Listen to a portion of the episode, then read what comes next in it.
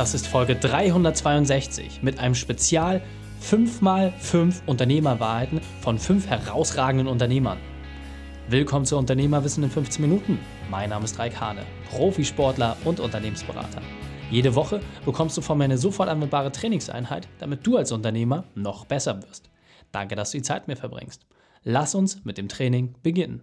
In der heutigen Folge geht es um 25 Unternehmerwahrheiten. Welche drei wichtigen Punkte kannst du aus dem heutigen Training mitnehmen?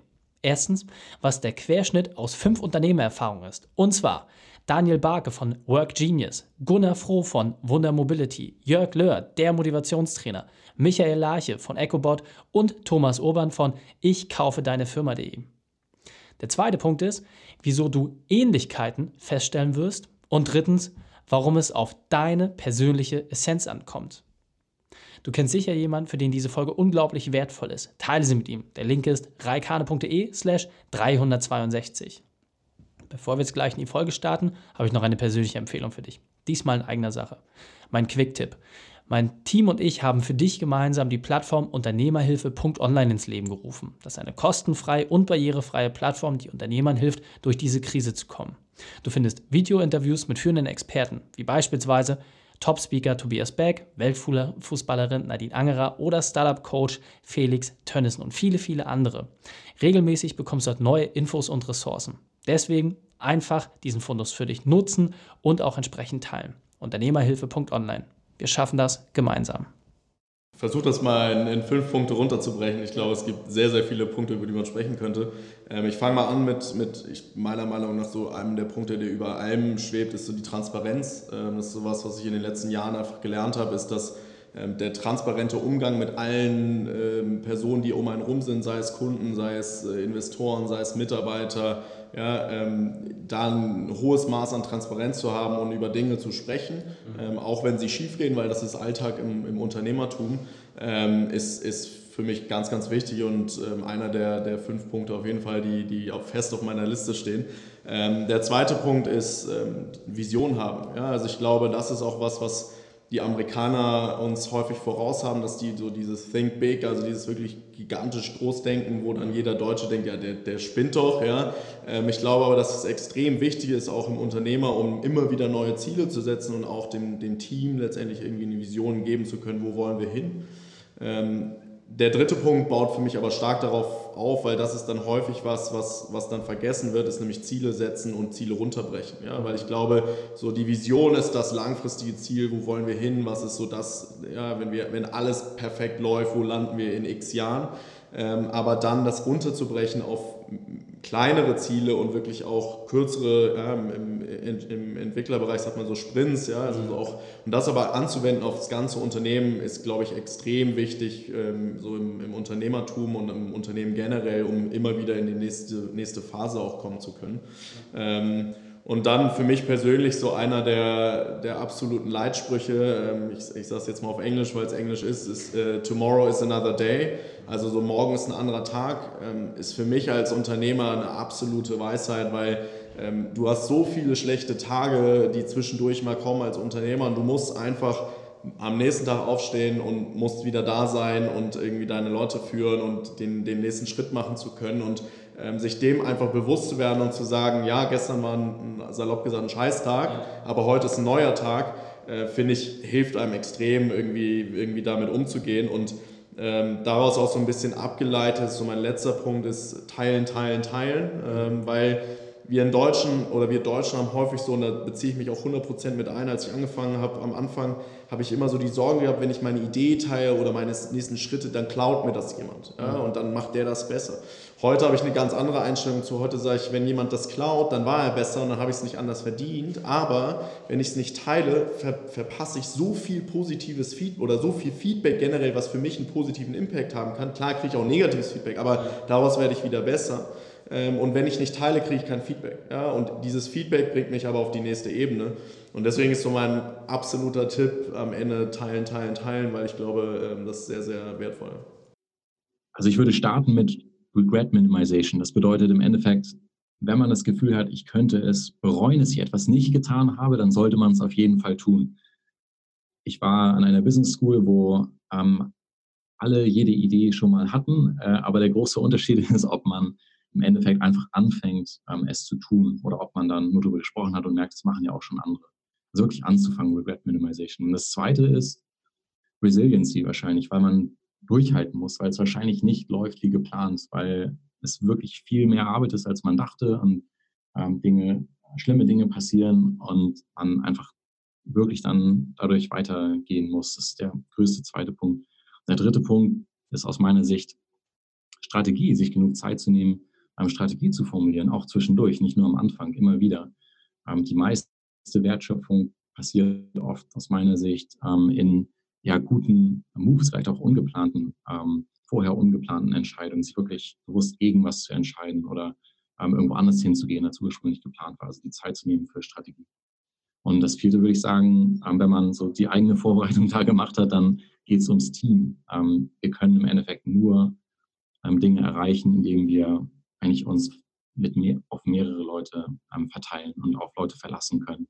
Und wenn wir Team weiterdenken über die ersten Monate oder Jahre hinaus, wenn es größer wird, dann geht es, spätestens dann geht es eigentlich um die Kultur, weil wir im Endeffekt gar nicht jeden im Team erreichen können. Und ähm, dann eine Kultur schon geschaffen zu haben, die sich selber so vorträgt, dass die neu, neuen Leute, die reinkommen, von den Älteren auch vielleicht da reingebracht werden und, so weiter handeln, dass es das alles konsistent bleibt, das ist dann aus meiner Sicht total wichtig. Ich kann diese Patterns bei uns ähm, sehen, ähm, kann, kann, die auch bei, bei anderen sehen, aber die Sample Size ist klein. Das kann sein, dass andere da andere Erfahrungen gemacht haben. Und dein fünfter und letzter Punkt, um den noch abzurunden? Das wäre die Kultur. Im Endeffekt dann ähm, dafür zu sorgen, dass man über das ursprüngliche Team hinaus weiter skalieren kann. Jetzt, wir sind jetzt an einem Punkt, es sind ungefähr 200 Leute. Es werden Leute interviewt und fangen hier an und so weiter, die ich nicht ähm, treffe. Die lerne ich dann irgendwann kennen, wenn die schon eigentlich lange hier sind. Und ähm, das setzt sich nur so weiter und kann gut weiter erwachsen, wenn wir insgesamt eine starke Kultur geschaffen haben. Die erste Wahrheit ist, die ich jedem weitergeben würde, sei wirklich mutig. Hab den Mut, wirklich die Ansprüche zu erhöhen, um wirklich ins, ins Volle zu gehen. Trau dir richtig was zu. Das zweite ist, schau dir genau an, wie dein Spielfeld aussehen soll.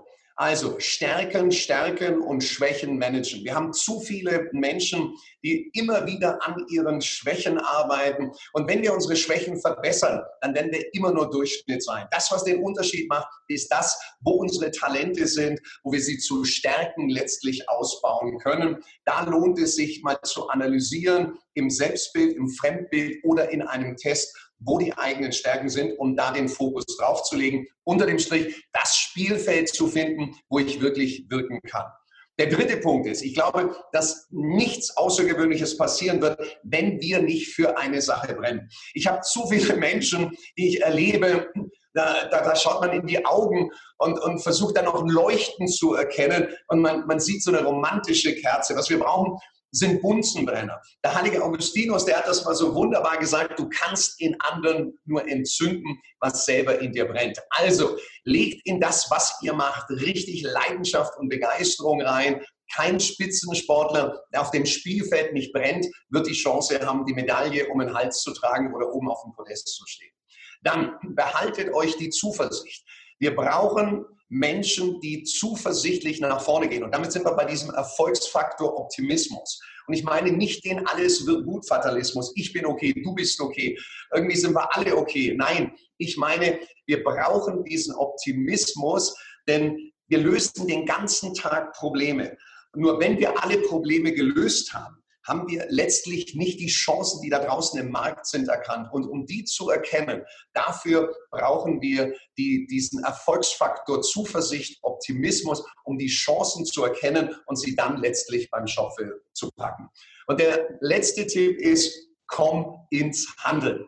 Und ich habe bei unserem längeren Podcast schon von der 72-Stunden-Regel gesprochen. Ich kann die nur noch mal wiederholen. In dem Moment, wo du ein Commitment gemacht hast, bring die ersten Schritte direkt, bring die PS auf die Straße, äh, denn alles, was wir nicht innerhalb von 72 Stunden ins Handeln bringen, da sinkt die Wahrscheinlichkeit auf unter 10 Prozent, dass wir das realisieren. Also ein wichtiger Punkt ist aus meiner Sicht ähm, der, das Thema Nutzen. Äh, ich sehe es immer wieder, viele Unternehmen und viele Vertriebsabteilungen äh, sind sehr stolz auf ihre Produkte, erkennen aber nicht wirklich ähm, den Nutzen und bringen diesen auch nicht wirklich hervor. Ähm, ich denke, man kann da wirklich einen sehr, sehr großen Fokus darauf setzen, weil in einer sehr komplexen Welt mit sehr vielen englischen Begrifflichkeiten verwirren, verwirren diese Wörter natürlich auch den äh, Endbenutzer. Deswegen auch diese deutsche Sprache und diese einfache Sprache und diese Nutzenkommunikation ist sehr, sehr wichtig. Ähm, das zweite Thema ist äh, die, das, die Nutzung verschiedener Absatzkanäle. Also sprich, äh, wir haben sehr, sehr stark und in der Vergangenheit auch das Telefon als primären Kanal genutzt, haben es für uns entsprechend jetzt in der Vergangenheit auch ähm, stark mit dem Bereich Social Selling auseinandergesetzt nutzen diesen auch seit ähm, letztem Jahr sehr intensiv und haben da schon erste sehr große Erfolge auch erzielt. Ganz wichtig hier ist eine Strategie zu haben, nicht einfach nur blind loszulaufen, sondern wirklich zu wissen, was man macht und auszuprobieren. Das dritte Thema ist so ein bisschen, hängt auch damit zusammen, einfach die Nutzung diverser Technologien. Ähm, ich arbeite bei EchoBot in einem recht äh, innovativen Unternehmen. Alles, was mit Sales-Technologie äh, zusammenhängt, ist so ein bisschen bei mir wie im Blut, habe ich aufgesogen, finde ich klasse. Ähm, ich habe aber auch gleichzeitig gemerkt, dass sehr viele Unternehmen da halt noch einen sehr, sehr großen Nachholbedarf haben. Jetzt unabhängig von EchoBot, es gibt super viele diverse Tools, die einen im Vertriebsprozess und im Marketingprozess äh, äh, sehr stark boosten können. Die Amis sind uns da schon eine ganze Weile voraus und äh, Unternehmen, Unternehmen, Unternehmen mehr vor allem in Deutschland, müssen da wirklich meiner Meinung nach sehr stark nachziehen. Und da gibt es einfache Lösungen, die einen sehr, sehr großen Effekt ähm, auf das Ergebnis haben können. Aus äh, Teamleitungssicht ähm, sind zwei große äh, Punkte für mich ähm, im letzten Jahr vor allem Learnings gewesen. Auf der einen Seite das äh, Thema Recruiting. Als junges Unternehmen, ähm, das jetzt knapp aktuell 50 Mitarbeiter hat, sind wir sehr stark letztes Jahr auch im Vertrieb gewachsen. Ähm, wir hatten früher immer die, den Fokus gehabt auf er erfahrenen Vertrieblern, die wir dann eingestellt und entwickelt haben. Wir haben die Strategie komplett über Bord geschmissen äh, in diesem Jahr und haben jetzt gesagt, okay, wir fokussieren uns jetzt wirklich auf die hungrigen ähm, Absolventen, Quereinsteiger, denen wir entsprechend die Möglichkeit geben, bei uns einzusteigen und ähm, gemeinsam zu wachsen. Also sprich, äh, du kennst wahrscheinlich das Motto äh, Hire for Attitude, Train for Skill. Deswegen haben wir jetzt auch eine Vollzeit-Trainerin bei uns äh, an Land gezogen, die dann quasi für die komplette Ausbildung in den ersten zwölf Monaten für die neuen Mitarbeiter verantwortlich ist. Dadurch erhoffen wir uns einfach auch einen sehr starken Flow von neuen Mitarbeitern.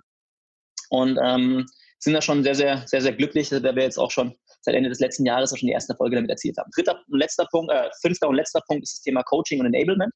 Das ist für mich ähm, deutlich wichtiger als äh, rein Controlling. Viele Vertriebsleiter konzentrieren sich auf Kennzahlen und sind eher am Tadeln anstelle von Loben. Ähm, ich probiere immer, die Leute zu finden, die ich loben kann. Das ist immer ganz wichtig. Also ich sage dann auch immer, hey, zeig, ich, ich will sehen, was du machst, einfach damit ich dich loben kann an der Stelle. Und ähm, ich sehe meine Rolle an sich einfach als Enabler, um den Leuten die Möglichkeit zu geben, ihre volle Leistung auszuschöpfen und ihre, ihre Talente weiterzuentwickeln. Und ähm, das halte ich für einen sehr, sehr wichtigen Faktor und sehr wichtigen Blickwinkel für die Teamleitung im Sales. Punkt 1 ist ganz klar für mich der Kostenfokus, denn wenn du schaffst, die Kosten niedrig zu halten, hast du einen viel größeren ähm, Hebel bei in deiner unternehmerischen Freiheit. Denn wenn du eine zehnprozentige Unternehmerrendite hast und du schaffst es durch Prozesse 1000 Euro einzusparen, dann ist es so, als ob du einen Auftrag in Höhe von 10.000 Euro gewonnen hast. Und das vergessen viele, die denken nur, ah, sind nur 1.000 Euro. Nee, dahinter steht wie eine Akquise für 10.000 Euro Umsatz. Mhm. Okay, der zweite Punkt? Der zweite Punkt ist äh, schlanke Prozesse, die, die Prozesse, die man hat, immer schlank halten, immer verkleinern, brauche ich das wirklich? Und äh, da findet man meistens enorm viel Potenzial. Und wenn du dir die Frage stellst oder die Antwort hast, das haben wir schon immer so gemacht, dann geh da rein, weil meistens ist es dann nicht so notwendig. Aufgaben delegieren, ganz klar. Äh, wenn du Unternehmer bist, versuche so viel Aufgaben wie es geht an deine Mitarbeiter zu delegieren. Ähm, auch wenn du der Meinung bist, dass die Kunden mit dir reden wollen, die werden sich schon dran gewöhnen, dass sie mit deinem Betriebsleiter nachher nur noch reden werden. Dann äh, kein Perfektionismus. Wenn du perfekt werden willst, dann geh zum Ballett. Aber als Unternehmer musst du einfach machen und da musst du viel machen. Und da ist, bin ich ein ganz äh, klarer Freund vom Pareto-Prinzip. Mit 20 Prozent meiner Aktivitäten schaffe ich 80 Prozent meines Ergebnisses. Und wenn es nicht ganz so perfekt ist, ist es trotzdem besser, als komplett perfekt zu sein. Mhm. Und dann einfach äh, just do it. Also leg los, mach einfach, warte nicht. Ähm, du kannst jeden Tag wieder anfangen. Das ist so meine, das, was ich lebe, einfach äh, just do it, einfach machen und dann wird sich schon ergeben. Die Shownotes dieser Folge findest du unter reikane.de slash 362. Alle Links und Inhalte habe ich dir dort zum Nachlesen noch einmal aufbereitet. Dir hat die Folge gefallen? Super. Einfach den Podcast abonnieren oder reikane.de slash podcast. Auf Facebook, Instagram und YouTube findest du noch mal mehr Material. Denn ich bin hier, um dich als Unternehmer noch besser zu machen. Danke, dass du die Zeit mit uns verbracht hast. Das Training ist jetzt vorbei. Jetzt liegt es an dir. Und damit viel Spaß bei der Umsetzung.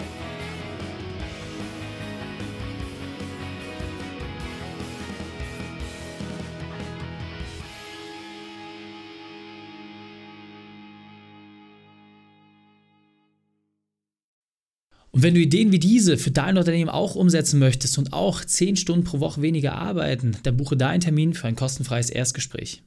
Dann sprechen wir gemeinsam und schauen, mit welcher Methode wir dich am schnellsten voranbekommen. Geh einfach auf reikane.de slash Austausch und buche dein kostenloses Erstgespräch. Einfach eintragen und dann sprechen wir schon bald persönlich miteinander.